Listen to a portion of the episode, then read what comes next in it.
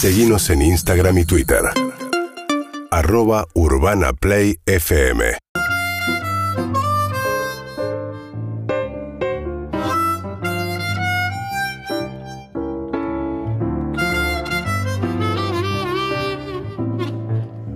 Estábamos hablando en producción, la verdad, charlando, reflexionando, Hernán, sobre nada, que estábamos muy contentos. Yo le estaba diciendo al equipo, le estaba diciendo a, a nuestra CM Paloma, Winear, la paloma, el, el- el sticker que pones vos, una paloma caminando triste, inconformista, le estaba diciendo a Pablo Zucca, nuestro coordinador, al excelente laburo de Luca Alderone, Sol Lillera y Claudio. Ahora Luke, Lu- se, fue que realmente pusieron mucho Sí. a la mágica Evelyn Boto con toda su compañía, que la verdad que siento que hicimos unos programas que, no sé, yo me fui...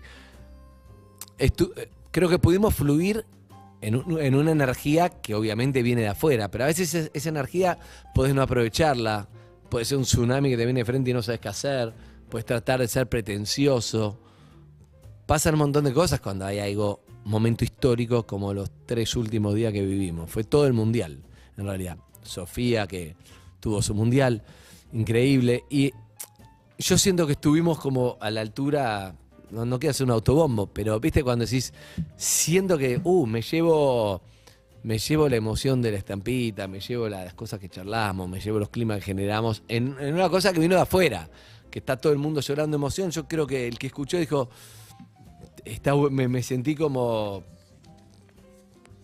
como que está, el programa estaba en la energía que había de afuera. Y no es tan fácil, a eso voy.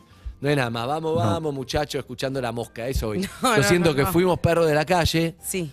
Con, con un montón de, de, Notas re lindas. de matices y, y notas que tienen que ver con, con lo emocional en medio de este tsunami de todo, ¿no? Hernán se entiende. Completamente. Y, y realmente fue, lo digo más como oyente, obviamente, ¿no? Eh, fue una compañía excelente. Las, eh, es un mundial muy raro también desde lo social, desde las redes sociales, desde la tecnología. Posiblemente sea el primero en donde de manera global eh, podemos ver por el cambio de paradigma que propone TikTok en referencia a 2018 con Instagram, cosas que no son de nuestra familia ni- de nuestros amigos. Claro. El algoritmo nos indica qué ver. Sí. Y entonces estamos viendo distinto. Y estamos poniéndonos muy adictos a lo que vemos, a la prensa madrileña, Sí. a los mexicanos que se quejaban en su momento, a nosotros mismos como argentinos haciendo locuras, esto que mostrábamos recién, del muchacho que se subía arriba de- del techo y que lo ayudaban, o de que el, que Abuela. roba el semáforo, la abuela la la la. Es como un enorme grupo de amigos de la promoción final Sí. de quinto año Sí, sí. Eh, eh, multiplicado por millones. Millones, es verdad. Es eso, es el, el zarpado. Y ayer fuimos a dar la vuelta olímpica, pero sin incidente, por suerte. Exacto, bueno, todo eso eh, hace también que nos, estamos, que nos estemos construyendo como sociedad un poquito más, porque no sabíamos quiénes éramos en esta situación. No lo sabíamos. Es como la primera vez que un grupo de quinto año va a Bariloche, o en, en nuestra época, o ahora a cualquier lado. Eh, no, no nos conocíamos en un hotel con los chicos de quinto año y las chicas de quinto. No sabíamos cómo éramos una semana entera disfrutando. Nos conocíamos en un examen, eh, funcionando mal en el recreo, eh, teniendo pequeños amoríos triangulares en los Mm. baños. Porque en el pero no nos 86 conocíamos. era otro mundo. Era otro mundo. Es Andrés, otro mundo. Completamente. No Yo había redes, otra, otra cosa, no había, no había ni cable, no había cable, Hernán. Había No, solo cinco no, no, canales no. de aire y eh, América se Exacto. veía como el orto porque era la plata. Y, y no sabíamos qué estaba pensando la gente en España del campeonato de Diego, Ah, no, ni en Inglaterra, total. ni en nada. Esto es una locura global que nos, eh, nos hace ver incluso como sociedad en los ojos de los demás, en los otros, cómo nos ven los demás en algo tan absolutamente enfocado como es la final del mundo. Muchas veces nosotros decimos, o los periodistas dicen, ay, cómo se burlan de nosotros en el mundo porque tenemos no sé qué problema. Generalmente ni nos están viendo, pero esta semana sí nos están viendo. Mm. Nos están viendo desaforadamente, además. Adictivamente, como nosotros de forma adictiva, miramos los videitos de los mexicanos quejándose, o del periodista guatemalteco que se hace loco, o como el pelado español que hasta el final fue un hater de Messi y ya no lo pudo soportar. Miramos todo, nos miramos a nosotros, nos miramos como nos ven, lo que está pasando, y hoy, no el domingo, hoy las tapas de los diarios del mundo muestran una multitud desaforada y pacífica festejando porque un grupo de chicos hizo goles, muchos y lindos, en la final de un torneo. Es maravilloso, es lindísimo todo eso, pero ¿será que esto nos configura a futuro?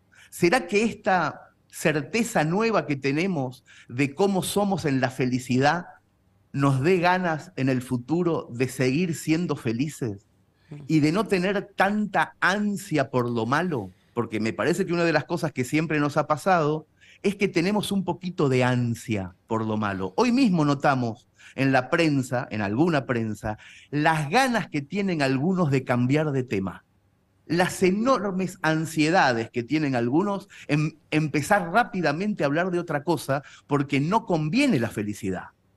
A muchísima gente, a un grupo de gente, no a mucha, a un grupete de gente, que maneja no mucha le gente. conviene, Mm. que maneja a mucha gente, no le conviene la felicidad, no le conviene que la gente se abrace por la calle antes de preguntarse a quién vota. No le conviene que las personas sean felices las personas humildes, sobre todo, que sean felices. No les conviene que la clase media no esté pensando en lo que le duele no llegar a fin de mes, porque otra cosa mejor y más trascendente está ocurriendo. Fíjense en los portales hoy, fíjense en todos los diarios, ábranlos ahora y miren con qué ansiedad algunos grupos intentan cambiar de tema. No, excelente editorial.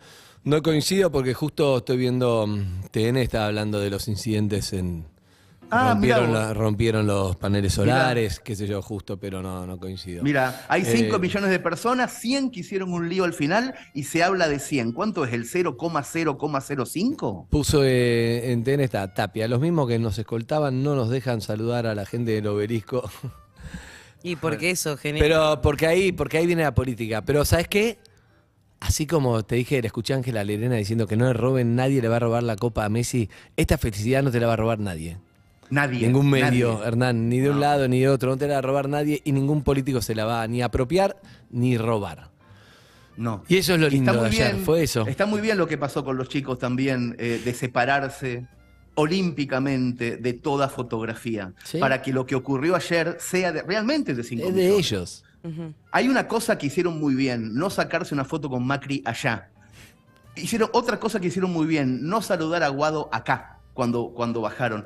Todo hicieron bien, pero no por una cuestión política. Al desmarcarse de esas dos fotografías, provocaron que hubiera 5 millones, Ya. provocaron que fuéramos todos a la calle a saludarlos. Es maravilloso eso. ¿Pero qué? ¿Fue, fue un, un postdata o lo improvisaste? ¿O no habías terminado? No, no sé, estamos charlando. Ah, es genial. Es, Es brillante. Espectacular. Hernán es brillante. ¿Qué crees que te diga? Este, Yo tengo una cosa que tengo una cosa que escribí, todavía no la leí, si quieren se las leo. Ah, Pero- ¿esto, esto fue, fue improvisado? Esto es charlando. Ah, Esto fue un canapé. Un canapé Un para mí era recontra leído y dije, me la puso de vuelta como, como hace años que hacía eso, como te, te- te la tiró. Te engaña. Mirá, mirá qué bien. No, No, acá estamos charlando. Hay- es hay lindo charlar y reflexionar también de algo. Es como Sí. bajar de una fiesta y decir, al día siguiente te levantás con tu pareja, desayunando, o solo, sola, Mm. y decís, Promedio. "Uf, fue tremendo, ¿no? ¿Cómo la, cómo la pasamos? Qué locura todo. Viste que haces como un, un poco el programa de, hoy, es un poco eso. Sí, me gusta. Una reflexión serena, Dale. feliz. Generalmente las reflexiones eh, nuestras no son serenas y felices, porque generalmente el, el francés en el minuto 118 patea y Dibu no la taja, digo, Claro, qué sé yo, pero claro. pasó. Pero pasó. Bueno, hay una cosa, hay una cosa que me pasó, que me pasó ayer y que escribí una larguísima, larguísima reflexión para la próxima revista Orsay, pero tengo ganas de compartirlo en caliente, entonces hice un pequeño resumen Me de algo que va a salir en el próximo número, mucho más detallado, que se llama Messi y su valija. Es algo que tiene que ver más que con el ahora, con, con el principio de todo. Yo me acuerdo, y, y sé que vos, Andrés, vas a entenderlo porque tenés esa, ese amor por Barcelona tan grande. Yo me acuerdo que los sábados del año 2003, a la mañana, en el canal TV3 de Cataluña, en el canal estatal, se transmitía en directo los partidos de las inferiores del Barça, los sábados a las once y media y los domingos a las 9.30. Y en los chats de argentinos emigrados se repetían dos preguntas. ¿Cómo hacemos dulce de leche hirviendo latas de leche condensada? Era la pregunta número uno, porque estábamos desesperados. ¿Y a qué hora jugaba el chico rosarino de 15 años que hacía goles en todos los partidos? Eran las dos preguntas más fuertes. En la, temporada 2003-2004, Messi jugó 37 partidos en el Juvenil A, Juvenil B, Barça C y Barça B. Y en esos 37 partidos convirtió 35 goles. Yo me acuerdo que el rating matutino de la televisión catalana esos sábados superaba al rating del prime time de la noche. Mucha gente empezaba a hablar de este nene, a qué es nen. En las peluquerías, en los bares, en las tribunas del Camp Nou, ya se hablaba, había un rumor. El único que no hablaba era él. En las entrevistas post partido a ese nenito, todas las preguntas, este adolescente las respondía con un sí, con un no, a veces decía gracias, y después bajaba la vista, no hablaba mucho. Los argentinos emigrados hubiéramos preferido a un charlatán. Pero había algo bueno, cuando por fin hilvanaba una frase más o menos larga, se comía todas las S. Y decía full en lugar de falta. Y decía gambeta en lugar de regate. Nosotros descubrimos con mucho alivio que ese nene era de los nuestros, era de los que teníamos la valija sin guardar. Quiero explicar esto. En esa época había dos clases de inmigrantes en Barcelona. Estaban los que cuando llegaban a Barajas o al Prat guardaban la valija en el ropero bien lejos, olvidándose de Argentina, y empezaban a decir, vale, tío, hostia, inmediatamente. Y después estaban los que teníamos la valija al lado de la puerta, sin guardar, los que manteníamos las costumbres, por ejemplo, el mate o el yeísmo. Decíamos todo el tiempo lluvia, calle, para no olvidarnos de que hay que hablar con la ye. Y entonces empezó a pasar el tiempo para todos. De repente Messi, ese nenito adolescente, se convirtió en el 10 indiscutido del Barça. Y llegaron las ligas, los trofeos, las Copas del Rey, llegaron las Champions. Y tanto él como nosotros los inmigrantes, supimos que el acento era de todas las cosas lo más difícil de mantener. Nos costaba a todos seguir diciendo gambeta en vez de regate, porque cuando pasa el tiempo te imbuís en la sociedad que te acoge, pero al mismo tiempo sabíamos que era nuestra trinchera final seguir manteniendo el yeísmo y nuestra forma de hablar. Y Messi, increíblemente, fue nuestro líder en esa batalla. El chico que no hablaba nos mantenía viva la forma de hablar. Así que de repente ya no solamente disfrutábamos del mejor jugador que habíamos visto en la vida, porque ir al Camp Nou en esas épocas era increíble, sino que también vigilábamos que no se le escapara nunca un modismo español en ninguna entrevista. Celebrábamos cuando seguía hablando igual. Y además de sus goles, celebrábamos que en el vestuario siempre tuviera el termo y el mate, que jamás cambiara eso. De repente Messi se convirtió en el humano más famoso de Barcelona, pero igual que nosotros nunca dejaba de ser un argentino en otra parte. Su bandera argentina en los festejos de cada Copa Europea nos maravillaba. Su desplante cuando fue a jugar a Beijing 2008 a ganar el oro por Argentina sin permiso del club. ¡Ah, qué maravilla! Sus navidades siempre en Rosario, a pesar de que tenía que jugar en enero en el Camp Nou, un torneo que se juega siempre el 4 o 5 de enero, él nunca dejó de ir a Rosario a pasar la Navidad.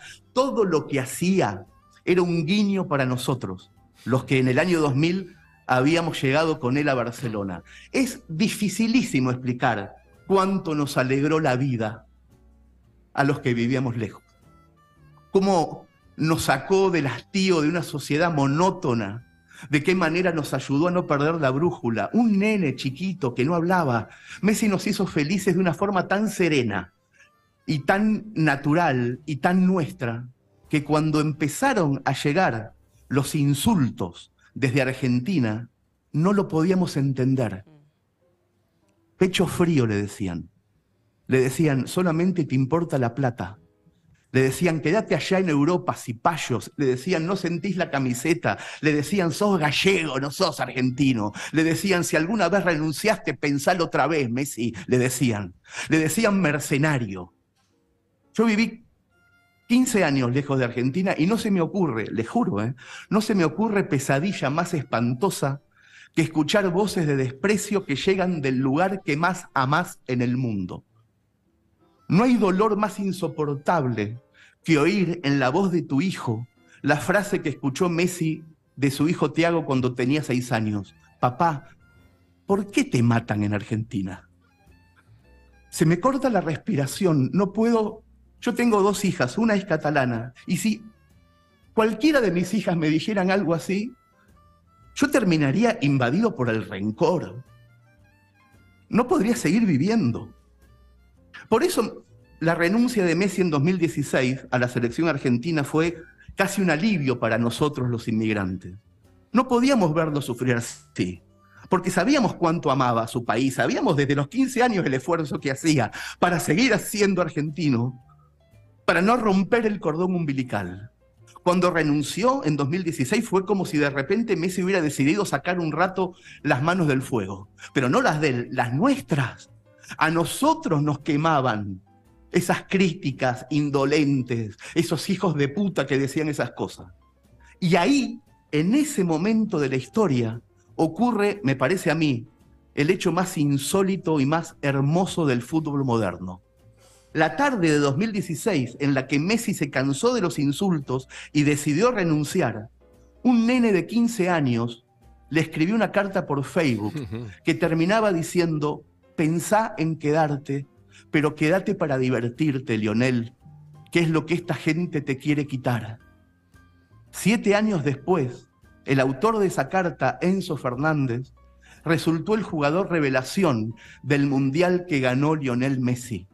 Porque Messi volvió después de esa renuncia casi inmediatamente a la selección. Y lo dijo él mismo, volvió para que los chicos que le mandaban cartas y que le dejaban mensajes no creyeran que rendirse era una opción en la vida. Volvió por eso. Y al volver ganó todo lo que le faltaba y todo lo que le importaba ganar. Y cerró las bocas de sus detractores. No todas, porque algunos incluso durante el Mundial lo encontraron por primera vez vulgar frente a un micrófono. Fue cuando dijo, ¿qué mirá, bobo? Anda para allá. Para nosotros, los inmigrantes, los que vigilamos su acento durante 15 años, esa fue una frase perfecta porque se comió todas las heces y porque su yeísmo sigue intacto. Nos alegra confirmar que sigue siendo el mismo que nos ayudó a ser felices cuando estábamos lejos de casa. Ahora algunos inmigrantes ya volvimos, otros se quedaron en España, pero todos disfrutamos ver a Messi volver a su casa con la Copa del Mundo en su valija sin guardar, porque nunca guardó su valija. Esta historia épica no hubiera ocurrido nunca si el Lionel de 15 años hubiera escondido su valija en el ropero, si de chico hubiera sucumbido a decir, vale, tío, hostia, pero nunca equivocó su acento, nunca olvidó su lugar en el mundo. Por eso la humanidad entera deseaba el triunfo de Lionel Messi con tanta fuerza, porque nunca nadie había visto en la cima del mundo a un hombre sencillo, a un tipo cualquiera. Y ayer, 20 de diciembre, ayer como cada año, fíjense esto, Messi vuelve de Europa para pasar la Navidad con su familia en Rosario, como siempre, para saludar a sus vecinos, como siempre. Sus costumbres no cambian. Lo único que cambia es lo que nos trajo en la valija. Ah, Muy bueno. hermoso. Impresionante. O sea, Me encantó. Me encantó. Tengo tres mensajes que nunca me escribe nadie a mí, porque mi- a mi teléfono no me escribe nadie. Tres mensajes diciendo qué bueno que es Casiari. Es bárbaro, Casiari. Muy bueno, hacía mucho no escribías algo emocionante. Y la verdad, Es muchísimo más largo esto, es una eso te historia iba a decir, si este es el larguísima. resumen, me imagino. Este a es un resumen de las cinco partes de esta historia donde hablo mucho de, ese, de esa época de Barcelona, de ese Lionel y de este final. Pero bueno, la parte larga va a salir en la revista Orsay en febrero. Vos sabés que no podía parar de resonar en mi cabeza los, eh, los dichos de la abuela, la la la la la, eh, que la vimos en un montón de videos y cuando por fin habló, lo primero que dijo es, eh, le habló a Leo y le dijo, sos buen tipo, sos buen jugador, sos buen marido, no tenés contra, mi amor, no sabes lo que recé por vos. Y me, Oh, me, me- me mató, me emocionó. Y las palabras de él diciendo que quería volver a Rosario para tomar mates con su señora en la pileta y disfrutar ser campeón del mundo. Es una enorme suerte, Evelyn, eh, Andrés, todos. Es una enorme suerte, es, una, es un privilegio rarísimo que el mayor ídolo que tienen hoy en la Argentina los chicos de 10 años a 15 años sea esta persona. Hmm. Es un, es un privilegio que posiblemente vamos a, a cosechar dentro de 10, 15 años. Es un privilegio enorme. Aprovechemos eso porque es increíble. Me, me hiciste acordar cosas que, que- que- que se hablaban, se comentaban. Cada vez que ganó, no sé si cuando ganó la Champions, la Copa del Rey, lo que sea, en Barcelona, él hablaba en castellano, alguna vez dijo "Sí, una palabra en catalán. Sí, sí, y, sí. y se pensaba, qué hijo de puta, no sabe catalán, está ahí de los 16 años. Y en el contexto del, del- de hoy, con el diario de hoy, como decimos, con todo lo que acabas de decir, es un genio. Hizo otra jugada mágica que no vimos que es, yo hablo en castellano, a mí yo no me adapto. me. Obviamente. Yo soy argentino, soy rosarino y voy a hablar siempre igual. Hoy juego acá, jugaré toda la vida, que es lo que parecía. Pero yo soy este, esta es mi identidad. La de catalán debe ser la identidad de ustedes. Yo hablo desde Es la una mía. fuerza, una fuerza en esa identidad tuvo toda la vida, una fuerza tan enorme. Es, es de verdad es mágico, ¿eh? es, Es mágica mágico. su vida en casi todo, ¿eh? es mágico. Es Ayer muy- me emocionó, aprovechemos eso. aprovech- hablando del video, el video de- del Diego hablando de Lionel también. Viste que está Diego presente Sí, diciendo, bueno, vamos a decidir con el tiempo si vos sos más grande. No, vos deja que no hablen, vos divertite. Un Diego que. Es maravilloso. Alguno de los. Estamos de viviendo una época, es una época maravillosa, Andrés, la que estamos viviendo. es una época sí. increíble. Sí. Es una época que eh, hay 60 personas, 60% de personas que nunca vio a la Argentina salir campeón del mundo y no vio un campeonato cualquiera, vio el mejor de todos los tiempos. Claro, Además, final la mejor increíble. final que existe. Uf. Vio, vio, entonces aprovechemos eso, aprovechemos eso de, o sea, hagamos alquimia de eso, convirtamos eso en algo buenísimo, en nuestro escudo para siempre, que esta memoria sea nuestro escudo para siempre, para todo lo malo que venga, para convertir en bueno todo lo malo siempre, ojalá podamos. Hernán. Gracias, sos muy bueno. ¿eh? Gracias chicos. Un beso grande. Abrazo. Feliz Navidad. Feliz Navidad. Amigos y amigas, poco de música. Cerramos el momento de Hernán. urbanaplayfm.com